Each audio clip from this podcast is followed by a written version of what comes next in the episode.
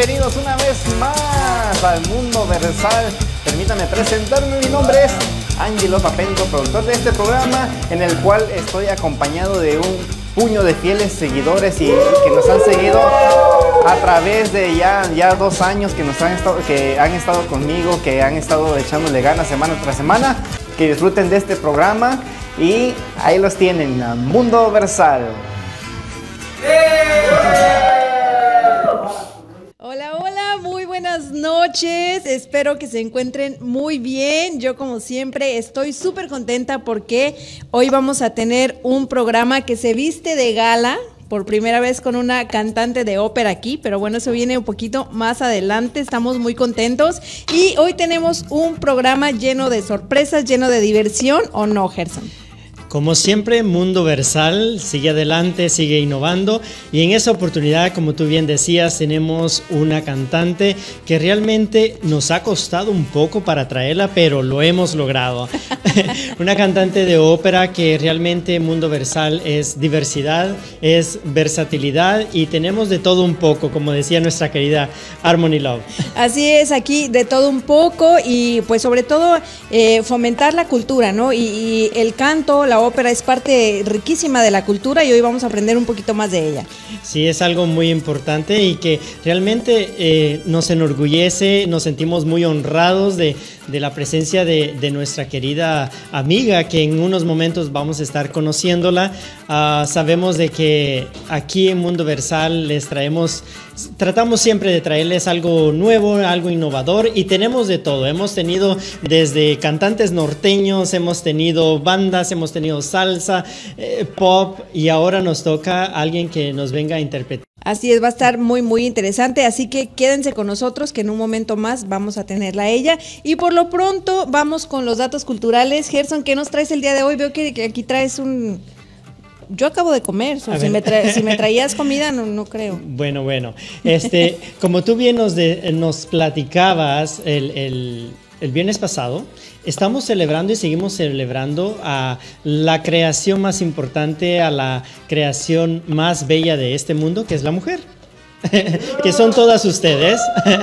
Les celebramos y realmente estamos muy contentos porque es un mes en el cual nosotros podemos celebrar a todas las mujeres que han hecho historia y a las que siguen haciendo historia en, en esta vida. Así que realmente he encontrado una historia que me fascinó y yo creo de que a muchos niños, si supieran de, de esta persona, que inventó algo que nos ha hecho la vida feliz.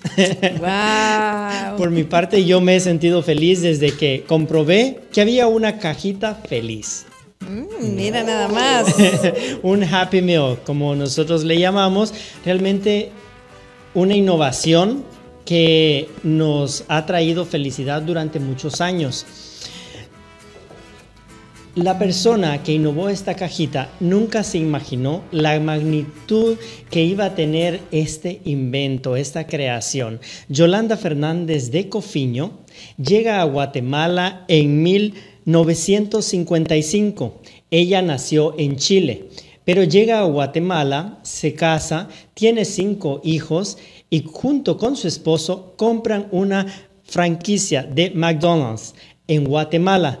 En ese momento no habían restaurantes de McDonald's en Guatemala, pero ellos compraron la franquicia y desde ese momento empezaron a trabajar.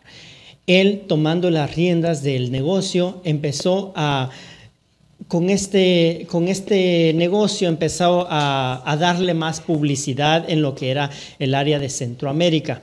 Pero luego Yolanda Fernández de Cofiño Después de pasar un tiempo en casa, atender a los hijos, a sus 40 años decide de que ella iba a seguir el negocio porque el negocio estaba decayendo. En, es, en ese tiempo era algo, eh, circunstancias de la economía, como lo que hemos estado pasando en estos tiempos. Pero ella dijo, ¿saben qué? Yo voy a tomar las riendas de este negocio y quiero hacerle sentir a todas las personas que cuando vengan al restaurante se sientan como que están en casa. Mm. ella empezó a llegar al restaurante, empezó a, a, ayudar a su esposo. Sus hijos ahora comentan de que ella en casa, una mamá excepcional, cariñosa, pero cuando ella estaba en el negocio, era una mujer de negocio, ella era la jefa. Firme. Firme en sus decisiones. Así que ella se puso al frente de este negocio y en el año 1955 empezó a darse vueltas por el restaurante y se dio cuenta, porque ella es una mujer muy observadora como todas creo. Muy importante. muy detallista. Entonces empezó ella a ver que los niños no llegaban a terminarse la comida, el, el, el menú completo. Entonces dijo, a los niños les gusta la comida, les gusta la hamburguesa, toda su comida. Mucho gasto desperdiciado, ¿no? Y comida sobre todo desperdiciada. Entonces ella vio esos detalles y dijo, bueno, ¿qué voy a hacer para que estos niños puedan disfrutar del menú y que los padres no sientan que están viniendo a gastar su dinero? Entonces ella decidió hacer las porciones más pequeñas. Y vamos a ver, a ver si, si nos echaron, si nos pusieron ahora en nuestro el menú todo lo que llevaba. Mira, Ay. las papas fritas. Mm, vamos a ver quién tiene hambre en esta noche aquí en el estudio. Y ella empezó a poner las, las porciones más pequeñas, ya, ya sea de pollo o de hamburguesas. Lo que lo hacía característico a este menú es que ella le ponía un juguete. En esta ocasión tenemos algo ya de Disney, ¿no? Los, nuevos uh, caricaturas, nuevos juguetes que están poniendo en Disney. Pero antes lo que ella hacía es que iba al Parque Central de Guatemala y compraba pulseras, compraba lapiceros, compraba libretas, este, libretas para colorear. Entonces esto le llamaba la atención a los niños. Y ella empezó con esta idea que fue tan fabulosa y lo trajeron aquí en el año 19, eh, 1957. Fíjate que qué curioso, yo nunca me hubiera imaginado que la idea de la cajita feliz era originaria de Latinoamérica, ¿no? Y sobre todo de Guatemala. Exactamente, aunque en esos tiempos no se le daba el crédito a ella. Porque Como cuando, suele pasar muchas veces. Porque cuando lo trajeron a Estados Unidos, alguien, un, un, uno de, de, los trabajadores de aquí, empezó a poner este menú en unas cajitas parecidas al cereal. Okay. Antes era no era como está ahora, ¿verdad? La cajita feliz. Era como una cajita de cereal llamativa. Entonces empezaron a poner el menú ahí. Esta persona se llevó el crédito de la cajita feliz, mm. pero Jolie, como todos sus empleados le decían, ellos decían, no, ella es la persona que... Y Ronald McDonald's le otorgó el premio, el, el, premio de plata, la estatuilla de plata a doña Jolie, porque ella fue la que inventó realmente el menú. La, la idea original. La idea ¿no? original. Entonces, ella se llevó este premio y después de eso, también se inventó que en todos los cumpleaños mira, mira, bueno. Mira, alguien ya se puso feliz. sí, sí. En todos los cumpleaños ella le celebraba a los niños y les daba su menú. Entonces le cantaban, le ponían sus sombreritos y, y ya iban los niños con la cajita feliz. Así que ella también se ganó otra estatuilla por hacer esta iniciativa de los cumpleaños. Desde ahí en adelante, ella empezó a hacer uh, obras de beneficencia, ayudar, y aquí en Estados Unidos se creó la idea de hacer la casa de Ronald McDonald's, pero en grande para poder ayudar a los niños. ¿Sabes qué es lo que me llama mucho, mucho la atención de, de esta historia? Es que, como tú dices, ella a sus 40 años dijo, no, yo tomo las riendas, nunca es tarde. A veces dices, bueno, yo ya viví, ya mis años productivos pasaron, no es cierto, en realidad... Eh, en cualquier momento de nuestra vida podemos ser productivos y podemos res resaltar algo, ¿no? Y fíjate que muy interesante lo que dices, porque a sus 40 años ella vino aquí a Estados Unidos, a Chicago, donde está la Universidad de las Hamburguesas, a estudiar hamburguesología. Hamburguesología. Wow. Interesante. ¿Quién lo hubiera pensado? Sí. Pero bueno, seguimos hablando de las mujeres y a lo mejor no tiene nada que ver con estas fechas, pero yo quiero hablar de una mujer muy especial. Eh, normalmente cuando hablamos de pintura y de arte en el México contemporáneo de los años 20, 30, ¿A quién, quién te viene a la mente? Como en México, la gran representante de México, Frida Kahlo. Oh, claro que sí. Pero muy poca gente sabe que aparte de Frida Kahlo, había otras mujeres que también eran eh, íconos del arte, de la pintura, de la poesía de esa y hermosa de México. Ella nació en 1893 y fue hija del militar, del militar Manuel Mondragón. Esto era la época del porfiriato y él era pues un hombre acaudalado, ¿no? De, esa época. Lo mandan eh, como comisionado a París, donde se lleva a sus, a sus ocho hijos, ella era la octava hija. Eh, y ella tiene en París una educación muy rica en, arte. Ella estudió teatro, estudió pintura, estudió canto, estudió piano. Ella aprendió todo, todo lo que tiene que ver con el arte. Después regresan a México y ella a los 20 años se casa con Manuel Rodríguez Lozano. Después ellos vuelven a París, después se mueven a España y regresan a México. Para cuando ellos regresan a México, eh, en una, bueno, en, París convivieron con, artistas también de la época, con, con, Pablo Picasso, con Diego Rivera en Europa en ese momento. Entonces, ya para entonces, a sus 20 años de edad, su vida ya estaba llena de arte, ella convivía con todas esas personalidades, ¿no? Cuando regresan a México, ella eh, ya tenía problemas en su matrimonio, por ahí se habla que su esposo era homosexual. Entonces, este, ya por ahí no estaban bien las cosas. Hay una fiesta de artistas donde también estaba Diego Rivera, eh, el doctor Adl, que es Gerardo Murillo, que es un reconocido pintor mexicano también. Y ellos dos tienen un flechazo al instante en esa fiesta. Eh, él, la ve y queda perdidamente enamorado de ella. Esos ojos verdes lo, impactaron. Realmente muy, muy guapa ella. Entonces eh, ella termina su matrimonio y decide iniciar una relación con él, una relación muy, muy apasionada. Y él lo que hace es que le cambia el nombre, ya no quiere que sea como parte de, pues, de, la gente acaudalada de esa época y entonces la trae a sus raíces mexicanas y le pone el sobrenombre de Nahui Olin, que, quiere decir eh, cuarto movimiento del sol. Eso quiere decir. Cuarto movimiento, del, sol. Lo que ella hacía es que ella era eh, una mujer feminista de la época que en ese momento era eh, fue una de las dos mujeres de las dos únicas mujeres integrantes de la Unión Revolucionaria de Obreros, Técnicos, Pintores, Escultores y similares, eh, al lado de Carmen Fonserrada. También ella, pues, Em, impulsó lo que fue el voto femenino y que en los trabajos dieran em, beneficios por maternidad. También ella, era una feminista en toda la extensión de la palabra. También lo que ella quería era, eh, pues como eh, expresar, expresar todos sus sentimientos y su arte. con lo que ella podía. Ella hablaba y era un arte, ¿no? Ella, ella quería expresar con su cuerpo, ella también fue modelo, eh, pero ella no solamente modelaba, no solamente es como que posaba y tómenme las fotos, ella creaba, también, ella creaba junto con el fotógrafo, ¿no?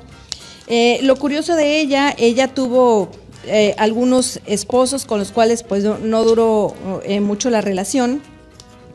se casa ella por última vez con un capitán de barco, el capitán muere por una infección de mariscos y ella decide retirarse. Cuando ella decide retirarse, eh, vive en soledad, ella con sus gatos, con una pensión que, le da el gobierno, que le otorga el gobierno. Y lo que ella hacía era alimentar a sus gatos, en eso se gastaba el dinero y comía la beneficencia. Pero lo que a mí me llama la atención de ella es que ella era eh, rebelde, en, todo caso para su época. Eh, fue una mujer que, marcó eh, parte de la historia del arte de México de esos años, porque muy pocas mujeres, imagínate en esa época, una mujer de 23 años eh, divorciada viviendo sola en un apartamento, es como no era, no, era, muy común, ¿no? Entonces ella se atrevió a, hacer propuestas nuevas. También el, fueron los primeros desnudos entonces fue muy criticada por eso, pero ella decía, no, no, mi cuerpo es arte. Incluso uno de los, de los esposos que tuvo, que fue Matías Santoyo, que era un caricaturista, la trajo aquí a Hollywood y aquí, gracias a su belleza y a todo el conocimiento en arte que tenía, le proponen grabar una película y ella dijo, no, porque yo sí muestro mi cuerpo, pero como una forma de arte, no quiero ser explotada sexualmente. Entonces esa es la contradicción que tiene ella, ¿no? El decir, ok, mi cuerpo es arte, pero no soy un, un, un ícono sexual, ¿no? no, no es por ese punto. Ella se retrataba igu- igual que Frida Kahlo en sus, en sus pinturas, su, lo más característico de sus pinturas era que ella resaltaba sus ojos verdes y Sí, sus gatos. Ya, es, es lo que, que más se nota, ¿no? O sea, además de toda la belleza corporal, sus ojos transmitían algo y pues realmente vemos que estas mujeres han marcado la historia y han hecho un gran cambio realmente en la forma de pensar, ¿no? El de que la mujer tenía que quedarse en casa, no hacer nada, pero vemos aquí que no, ellas impusieron y dijeron nuestros ideales son estos y vamos para adelante. Ella cuando se retira eh, de la vida pública se dedica más a la poesía y a la escritura. Incluso escribió un libro con bases científicas donde pues por ahí cuestiona un poquito la teoría de la relatividad de, Einstein. Entonces este es otro caso de, de que la belleza no está peleada con la inteligencia. Ella de verdad eh, estudiaba mucho, proponía mucho, eh, escribía, su primera poesía incluso la escribió a los 10 años. Ella hablaba inglés, francés y español. Muy preparada. Entonces ella escribió libros en español, en, en francés también. ¿no?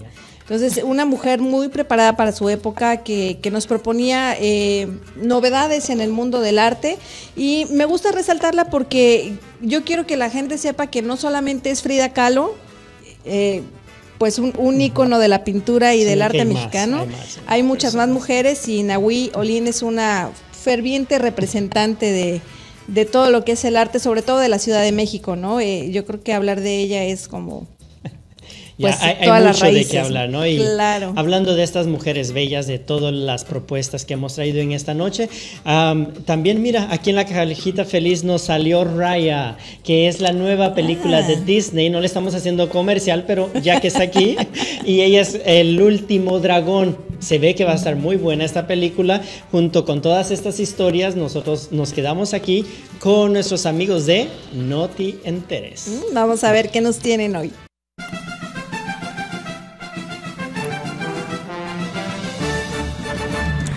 Con ustedes, el noticiero con las notas menos relevantes del momento, las notas que no notas.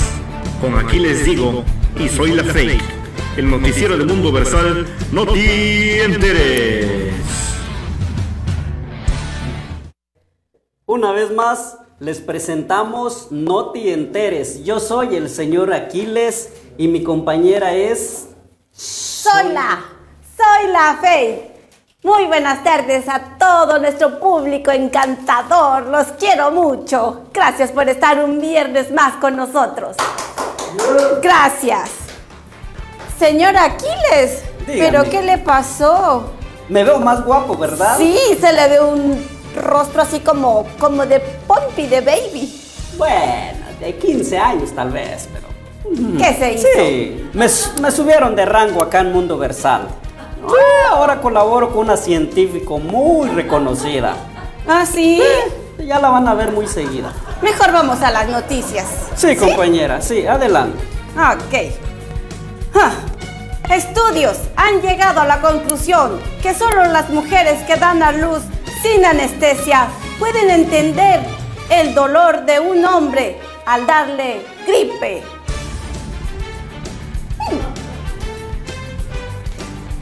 Hoy en día hay tantas personas que parecen saber, saber de cultura, que se atreven a hablar de Beethoven, pero ni saben nada de sus cuadros. Oiga, Aquiles, Diga, compañera. ¿será porque Beethoven no es, es músico clásico, pero no hace cuadros ni pinturas? ¿En serio? Entonces el que no sabe es alguien más.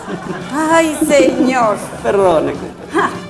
Nutricionistas han llegado a la conclusión que vivimos en un mundo donde la comida tiene un montón de químicos, mientras que el jabón contiene miel, avena, vitaminas.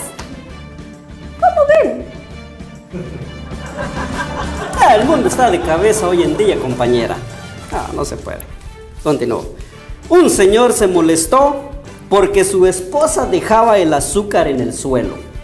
Cuando él le preguntó por qué dejaba el azúcar en el suelo, ella respondió que el doctor le recomendó bajarle al azúcar.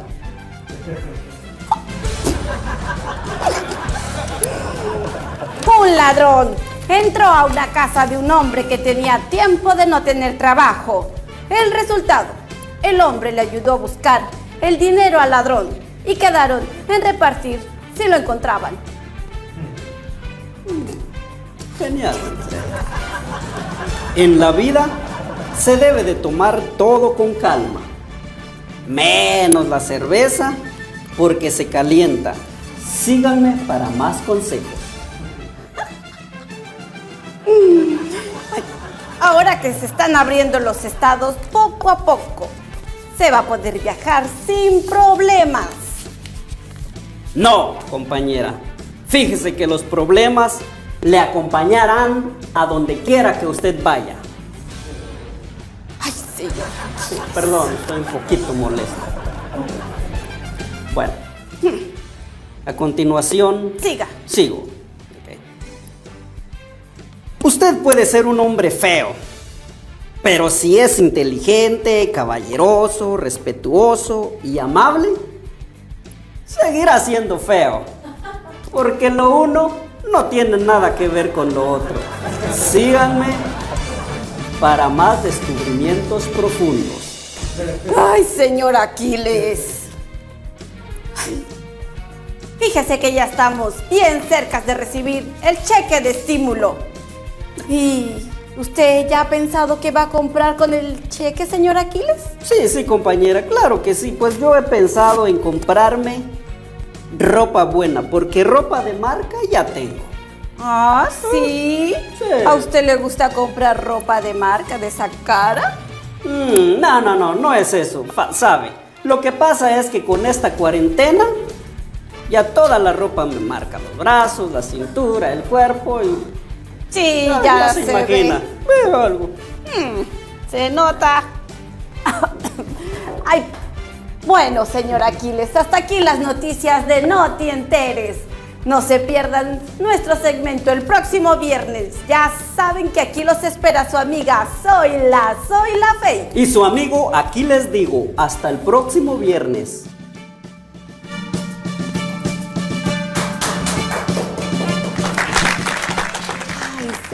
Sus chistecitos estamos de que. Ay, sí. Sígame para más consejos. Ay, pues si no estamos en el Twitter y en esas cosas, Ya soy, ya soy filósofo ahora, soy filósofo. Lo bueno y lo bonito del No Te Enteres es que nuestros compañeros enfrente de cámaras y detrás de cámaras siguen siendo los mismos. Totalmente. Tenemos saludos, mucha gente que está conectada esperando eh, ver a la entrevistada que teníamos el día de hoy, a nuestra querida amiga. eh, Agustín Alba, eh, hola amigos, Blanca Soto, saludos, Omar Mendoza, Norma Morenos, Eva Prado, Andrés Delgado, Claudia Mejía, todos ellos envían saludos a Mundo Versal y a las personas que nos están sintonizando. Sergio Cruz desde Fullerton nos envía muchos saludos. Caris Rosas también saludos a Emma, dice de Acutzingo, Acul- Veracruz. Acul- Aculcingo. Aculcingo, Veracruz. También María Leonor Leija, saludos desde la Ciudad de México. Saludos hasta allá. Y ahora sí, eh, ya tenemos a Erika lista, si nos dicen si ya está lista la conexión. Vamos a ver, ya, ya estamos listos. Vamos a ver. Vamos a ver. Hola, Erika. Hola. Hola. Hola. Mucho gusto, Erika, que estés aquí con nosotros. Muchas gracias por, por dedicarnos este tiempo y platicarnos un poquito de tu vida, de tu carrera, de la ópera, del canto, de todo. Muchas gracias por invitarme. Erika, estamos muy ansiosos y realmente es un honor para nosotros el, el conocerte ahora sí, ah, aquí en vivo, no en directo. Este, realmente admiramos tu carrera, hemos seguido este, tus pasos, todo lo que has hecho, pero queremos que, que tú nos platiques y que esta sea una conversación, como siempre, bonita, agradable y sabemos que así va a ser. Muchas gracias. Platícanos, em, tú empezaste tus estudios en canto en el 2010, Pero, eh, ¿cómo fue que te decidiste? ¿Desde pequeña te diste cuenta que tenías una voz eh, soprano? Es lo que tú, tú, no sé cómo se diga, no, no sé de canto, es tu tono, tu, ¿qué es? Tesitura. Tesitura, perfecto. Eh, desde chica ya lo tenías y dijiste, sí, esto es lo mío, no quiero saber de nada más. No como tal. Siempre me ha gustado como el arte, eso sí. Mi abuelita decía que me encantaba que me pusieran La novicia rebelde y El cascanueces y que lo veía mil veces. Pero llegué a la carrera de música eh, cuando en la secundaria justo iba a reprobar la materia de música. Suele pasar. Cosas de la vida. La única opción para poder salvarme era eh, Alguien se atravesó por... nos atravesaron en el camino. La única opción para poder eh, pasar la materia era precisamente entrar al coro. Ingresé al coro y cuando entré a la preparatoria pues dije, ah, pues ya sé cómo es esto, voy a meterme igual a coro, una actividad artística. Y ahí conocí a un amigo que se llama Alejandro Lemos y que me dijo, oye, ¿y si hacemos examen para, para escuelas de música? Tú que te, te gusta cantar, a mí también. Y así me aventé sin saber qué me esperaba. El primer año que hice examen no me quedé en la escuela de música porque no sabía realmente cómo era la carrera. Pero mi mamá me, me inscribió bien linda en una escuela de iniciación eh, de, de, de arte, pues. Y ahí en- empecé mis estudios y tiempo después, justo cuando terminé la prepa, ingresé a la, a la licenciatura ya. Que realmente tuviste una especialidad en canto operístico. Es lo Así es. Cuéntanos de esa experiencia. Pues la carrera de canto operístico es bastante larga. La mayoría de las escuelas van como de 5 a 8 años. En mi caso fueron 5 años más el previo, ¿no? Que siempre tienes que tener estudios previos. Eh, se divide eh, pues en diferentes años, ¿no? Y cada, cada curso tienes que llevar materias de, de tronco común con los demás músicos, como es el solfeo, armonía, bueno, solfeo es la lectura de notas, armonía, contrapunto, que es un- una forma de composición eh, que se maneja mucho, eh, sobre todo en, el- en la época del barroco. eh, historia, análisis musical, etcétera, ¿no? Y aparte llevas tus materias de canto, ¿no? Entonces ahí entra todo lo que es este, pues la técnica del canto, talleres de ópera, ensambles vocales, bla, bla, bla, bla, bla, ya sé. Es que, es que sabes que a veces la gente dice, oh, sí, cantas bonito y ya está. Pero no, eso requiere, como nos comentabas ahorita, de, de diferentes materias, saber vocalizar, saber incluso hasta hablar correctamente, ¿no? Claro, sobre todo, ah, principalmente es el conocimiento corporal, ¿no? Cuando nosotros hablamos de canto, nos enfocamos mucho en, en nuestro cuerpo, nuestro instrumento está dentro de nuestro cuerpo, no es como el piano que lo puedes ver o la guitarra que también pues tienes esta, esta visión, ¿no? Del instrumento, no, está todo interno, entonces tenemos que identificar las sensaciones eh, para poder realizar el canto de una manera correcta, eficaz y que pues la voz te dure muchos años, que es lo más importante, ¿no? Yo quiero que, que nos platiques algo y se me ocurre ahorita, no sé, yo estudié ciencias de la comunicación, entonces de repente nuestros exámenes finales, ya sea que fuera una hoja de papel con preguntas y respuestas o que entregáramos un proyecto. ¿Qué era un examen final en la carrera de ópera? Esa es una excelente pregunta. Pues dependía de la materia, ¿no? Si era análisis musical o historia o eso, pues sí, es un papel en el que vas ya sea analizando una obra diciendo, ah, esta es de la parte A, la parte B, esta es la armonía de tal parte. Eh, si es historia, pues es como cualquier examen común, puede ser opción múltiple, llenar eh, algún cuestionario. Pero en el área de canto normalmente es un concierto. Entonces realizas este, pues sí, un concierto con una cantidad de piezas eh, X, dependiendo de- del grado, ¿no? Puede ser tres en el comienzo, cinco en el final, eh, en el tercer, cuarto año, y en el último año, pues sí tienes que hacer prácticamente un concierto tú solo, eh, completo, de principio a fin, abar- abarcando diferentes estilos musicales, ¿no? Desde la época del, antigua, completamente, hasta música del siglo XX, ¿no? Eh, si hablamos respecto a materias como solfeo, te ponen una partitura y ahora sí, cántame, ¿qué estás viendo? ¿No? Y ahí Wow. a primera vista te chutas la música. lo, que, lo que vas viendo ahí. Exacto, así como, a ver, tú dime qué ves aquí y lo tienes que cantar todo, ¿no? O sea, no, no es nada más decir los nombres de las notas, es decir, el do suena así, el la suena así, el mi suena así. Es, Sí, es otro idioma, ¿no? Completamente. Completamente. Sí, completamente. ¿Y, y- y cuáles son los ejercicios que tú haces antes de salir a cantar ah, para tener esta voz? Ah, pues antes de salir a cantar, se divide también en muchas partes. La primera parte generalmente es pues todo el aspecto, ¿no? Arreglarte al personaje que te toca hacer o si es concierto nada más vestirte bonito, ¿no? Eh, después de ahí, de eso, viene lo que sería eh, vocalizar. La vocalización pues puede durar unos 20 minutos, 30 minutos, dependiendo. También depende qué vaya a cantar, ¿no? Si es repertorio muy complicado, si es repertorio más sencillo, si todo eso va, va a influir en qué, ejercicios vaya a hacer. Ah, generalmente empiezo con unas trompetillas que es hacer esos ruiditos, ¿no?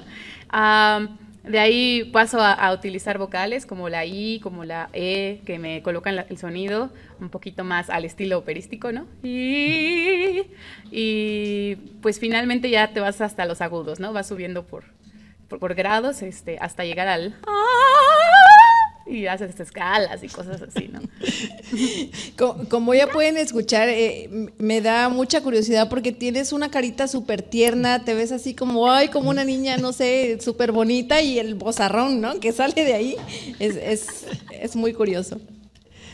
Sí, de hecho es algo que también me lo han comentado, eh, porque, no, no por la carita, gracias por ese comentario, sino porque normalmente, normalmente no es una regla, eh, hay una asociación de tamaño eh, físico Claro. a tamaño de voz, ¿no?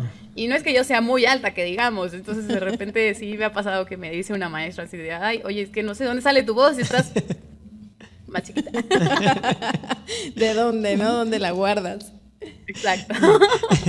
Erika, y cuéntanos, eh, ¿cuál es la diferencia de, de una canción o de una voz para una canción regular a una canción de ópera? Porque nosotros regularmente, el público, lo único que escuchamos puede ser gritos, o sea, que alguien está gritando, pero no, es realmente, o sea, así es la ópera. Sí, ah, bueno, eso es un poquito complicado de explicar. Ah, principalmente está en lo que sería la emisión, ¿no? O sea, ya toda la parte de respiración y eso es igual, porque al final, pues somos humanos, respiramos. Eh, No nos moriríamos si no lo hiciéramos, ¿no? Pero ya a la hora de la emisión, eh, los cantantes tenemos mucha conciencia de que nuestros resonadores principales pues son prácticamente lo que es las mejillas y la cabeza, ¿no? O sea, la cabeza es nuestro, nues- nuestra caja de guitarra, ¿no? Es- aquí resuena todo. A diferencia de la música popular que tiende a mezclar, a usar más el pecho y mezclar a veces, ¿no? Cabeza, pecho, cabeza, pecho. Entonces, cuando uno canta música popular, normalmente va más direccionado a como cuando hablas, ¿no? Entonces ya puedes cantar ahí, no sé, la llorona de ay, de mi llorona, en este registro, ¿no? Pero cuando ya tienes que irte a la cabeza es sentir la resonancia acá, es bien raro.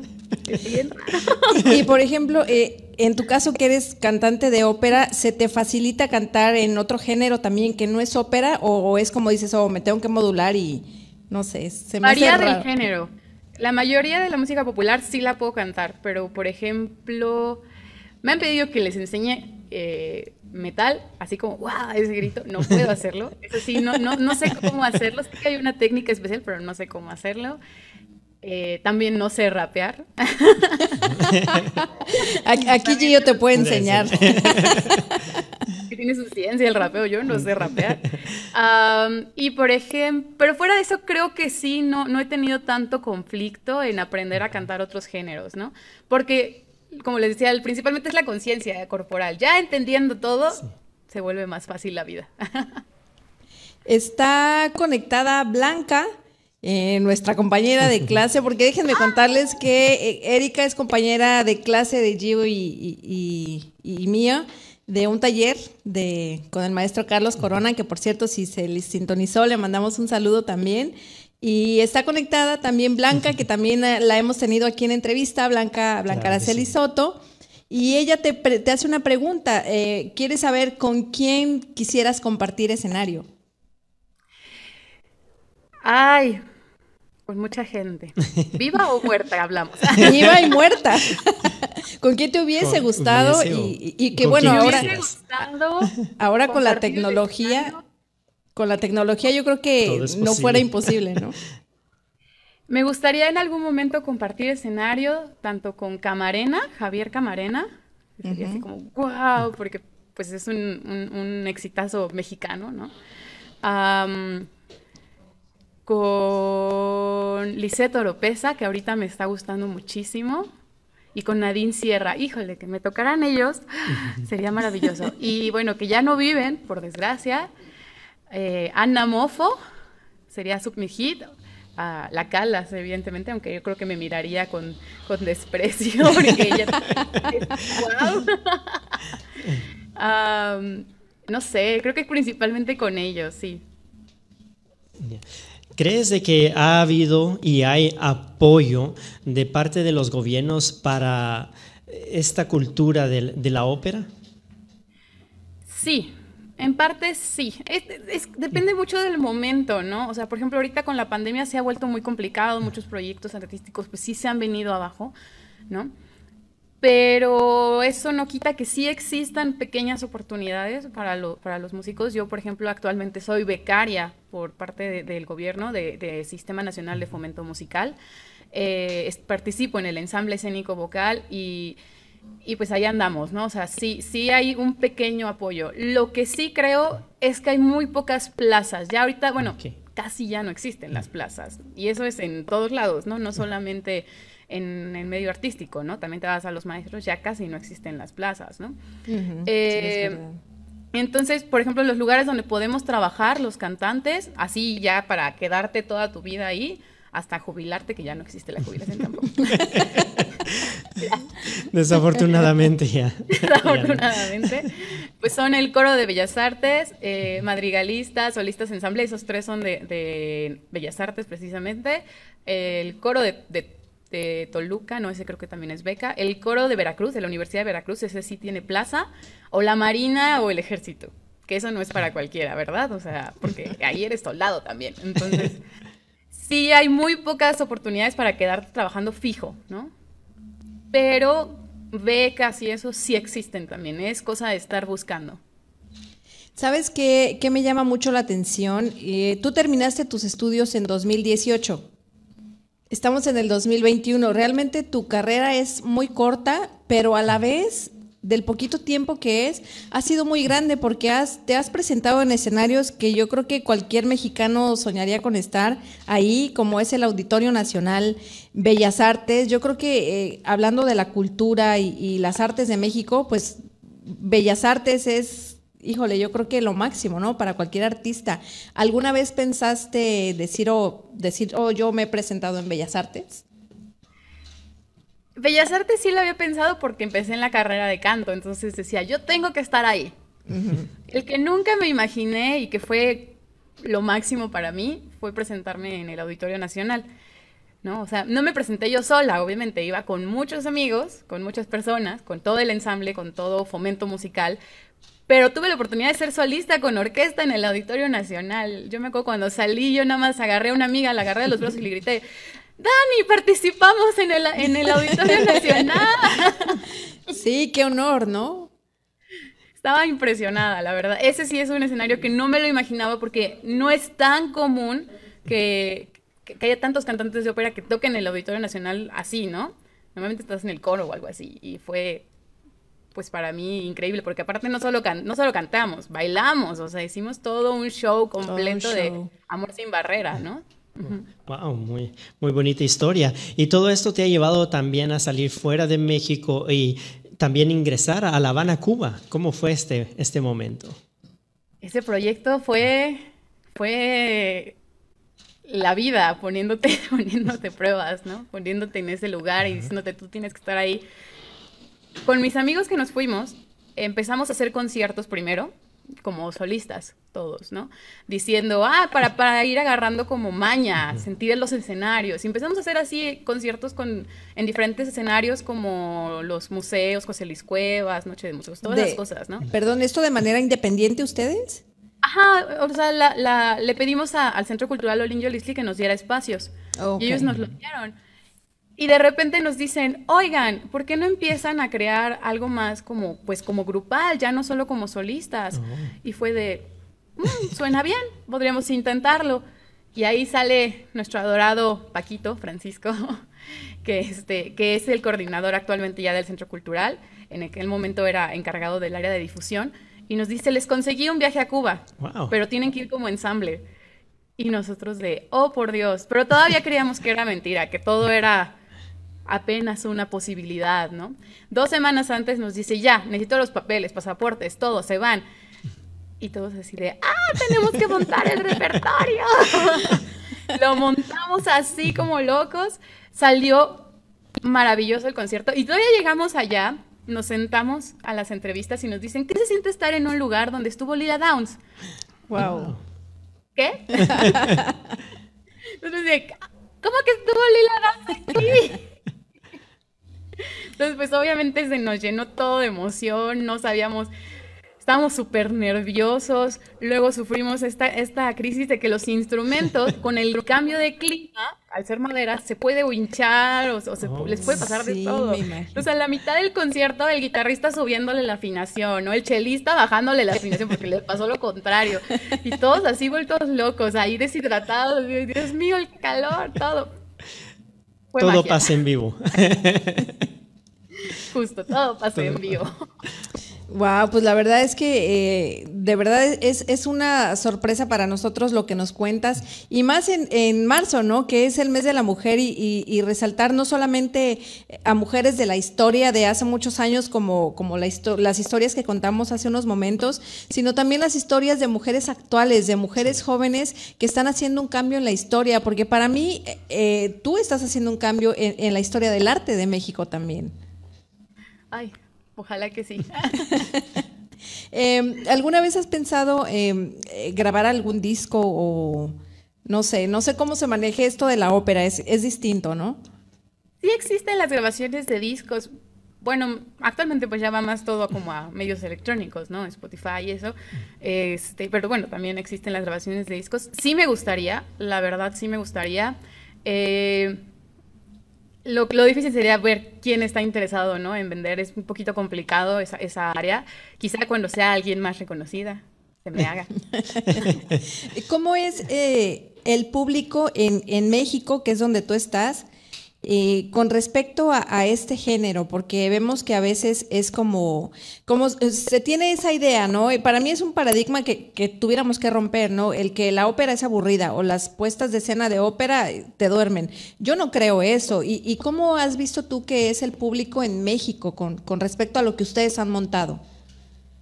Yo siento que la gente sí recibe bien el arte. El único problema que creo que existe es que tenemos esta idea de que ir a la ópera es algo caro o algo elegante, ¿no? Entonces me ha pasado que me preguntan, oye, es que quiero ir a la ópera, pero no sé qué ponerme. Y que por eso luego ya no quieren ir. El, el vestido de gala y el peinado hasta acá Ajá, arriba. o sea, ¿no? piensan que tienen que ir así con plumas casi casi, ¿no? Cuando yo iba hasta en pijama, no en pijama como tal, ¿no? Pero en. y, y en realidad la gente cuando lo ve sí le gusta, porque te cuenta una historia, ¿no? O sea, no, no, no es nada más, este, ya tiene subtítulos arriba, o sea, no, no, no estás nada más escuchando los gritos en francés que no entiendes. Sí. Puedes ir viendo los subtítulos. Entonces, sí, sí he visto gente que le interesa, la mayoría de las producciones en Bellas Artes se llenan. O sea, eso sí es verdad, la mayoría de las producciones. Y hay boletos muy baratos. Para la gente que quiere ir a la ópera, aunque ahorita hay pandemia, cuando no haya pandemia, este, vayan, porque en realidad es muy barato. Los boletos hasta atrás, eh, bueno, hasta atrás, y se ven muy bien. En Bellas Artes cuestan alrededor de 120 pesos. Hay descuento con- para estudiantes, hay noches de museos, y, y sí va la gente, ¿no? Nada más es empezar a abrirlo a más personas. Am, creo que principalmente hay zonas donde la gente menos va, ¿no? Me ha tocado ir, por ejemplo, con niños también, les hemos presentado cuentos musicales y les encanta, Les encanta, a los niños les encanta y si los empiezas a criar con eso, van a ser un público a futuro, ¿no? Eso es seguro. Entonces, cuando tengas una presentación más adelante, ah, nos invitas y Mundo Versal enviará a alguien para que pueda aprovechar esta oportunidad, ¿no? Así que nos invitas. Erika, quiero hacerte una pregunta. Para todas esas niñas, porque tú eres muy joven, eh, todas esas niñas que, que te están siguiendo y las que te van a seguir, y que tal vez dicen, yo quisiera ser una cantante de ópera, pero no tengo una voz bonita, no tengo una voz, o sea, tengo el deseo, pero no tengo una voz bonita como de ópera para estar en ese lugar. ¿Tú qué les dirías? Eh, bueno, en primera, el talento no importa. Para empezar, el talento no, no te va a asegurar nada en esta vida. Lo que te va a asegurar las cosas es el trabajo constante, ¿no? El estar ahí, la, carrera de música es prácticamente estar repitiendo lo mismo 35 mil veces hasta que te salga bien. Eh, y la voz bonita, yo creo que es muy difícil decir que la voz no es bonita, que la voz, eh, bueno, es fea o alguna cosa así, cuando no está entrenada. La voz después del entrenamiento es cuando empieza a sacar lo, verdaderamente bello. Es como una piedra que le empiezas a pulir hasta que sale la joya, ¿no? Así el carboncito. Así pasa con todas las voces. Evidentemente hay gente que se le hace un poco más fácil que otras. Eso es natural. Pero no significa que eso vaya a jugar un papel importante realmente, porque yo he visto muchos casos con mucho talento que creo que se fue. Ah, no, aquí estamos, aquí estamos. Que hay gente con mucho talento que en dos patadas ya no las ves hacer nada. Mientras que hay gente que empezaron de a poquito, de a poquito, de a poquito, y está sonando la alerta sísmica.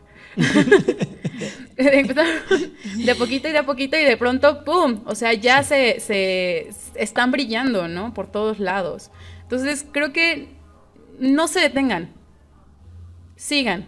Sigan por esa ruta, sigan esforzándose, sigan echándole ganas. No crean que su voz es fea y entre más busques la belleza, menos la vas a encontrar. Muy buena frase. Bueno, entonces todavía tengo esperanzas. ¡Claro! Entonces vamos a poner a todos los integrantes a practicar después del programa. Sí, sí, sí. Pero bueno, y hablando de practicar, yo sé que tienes, está, eh, está todo bien ahí. Está sonando la alerta sísmica en este lugar. Entonces tengo que salir. Claro, perfecto, entendemos. Nos quedamos con ganas de una canción, pero bueno, está bien, entendemos perfecto. Ve a ver y después. claro. claro que sí. No hay problema. Bueno, ¿y qué les parece si mientras vamos eh, con el sketch que tenemos preparado? A ver, esperemos que todo esté bien con ella y si no regresa, pues yo creo que todos entendemos. Nos quedamos con ganas que nos cante, nos tenían preparada una canción, pero sí, bueno, pero pues, hay cosas que están pasando ahorita y es en vivo, ¿no? Allá en México, entonces claro, ya entonces es, es, una alerta nos decía y una alerta sísmica, así que pues vamos a estar al pendiente también. Y ustedes que están en casa también díganos uh, allá en México eh, cómo se encuentran, cómo están. Y... Sí, se sintió fuerte, no, no he visto comentarios todavía, pero sí se sintió fuerte, cómo están, si están todos bien. Pero bueno, vamos a ver el sketch que tenemos eh, preparado y regresando a ver qué, a ver qué este. Realmente muy interesante, ¿no? Todo lo que... Sí, eh, como sabemos, como siempre decimos, estamos en vivo y todo puede pasar, hasta un temblor en vivo que no nos salvamos Nuestra primera experiencia. aparte de las fallas técnicas que a veces pueden nos sacuden, nos mueven por aquí. acá no, se ha sentido nada o no hemos sabido, pero bueno, ahora sí vamos a ver el sketch y regresando les contamos a ver qué ha pasado. Pues seguimos en espera. No, sabemos eh, si va a poder regresar. Yo pienso que no, porque ya también estamos en, en, hora de terminar el programa.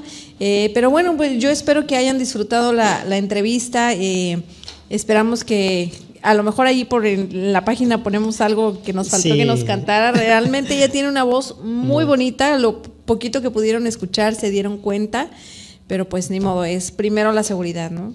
Sí, vamos a, estar ahí esperando a ver qué, qué, nos dice, pero ustedes también esperen en nuestra página, ella va a enviarnos un video, alguna canción y realmente estamos muy contentos porque la hemos podido conocer y ella sigue, ella sigue aquí con nosotros, así que esperamos que todo esté bien y así como ustedes se han quedado, Carlos Prado que envía saludos, Blanca Soto, me encantó el último concierto, bravo, dice, un gran talento.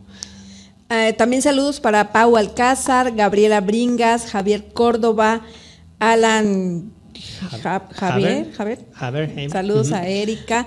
Eh, un saludo que no está anotado ahí, pero también es para Betty Mármol. Dice saludos amigos de Mundo Versal desde Ciudad Mendoza, Veracruz. Un, un abrazo hasta allá. También a Jessica Retana nos mira desde Guatemala, saludos, dice, y José Espinosa. Bueno, pues yo creo que ahora sí eh, hemos llegado al final del programa, así que vamos a pasar al otro estudio con nuestro querido productor para que nos dé la despedida, Gerson. Vamos con Angelo Papento. Y muy buenas noches, muchísimas gracias por habernos acompañado como cada viernes. Nos despedimos hasta la próxima, pero no sin antes así pasar con todo el equipo de Mundo Versal que está semana tras semana trabajando desde lunes hasta domingo.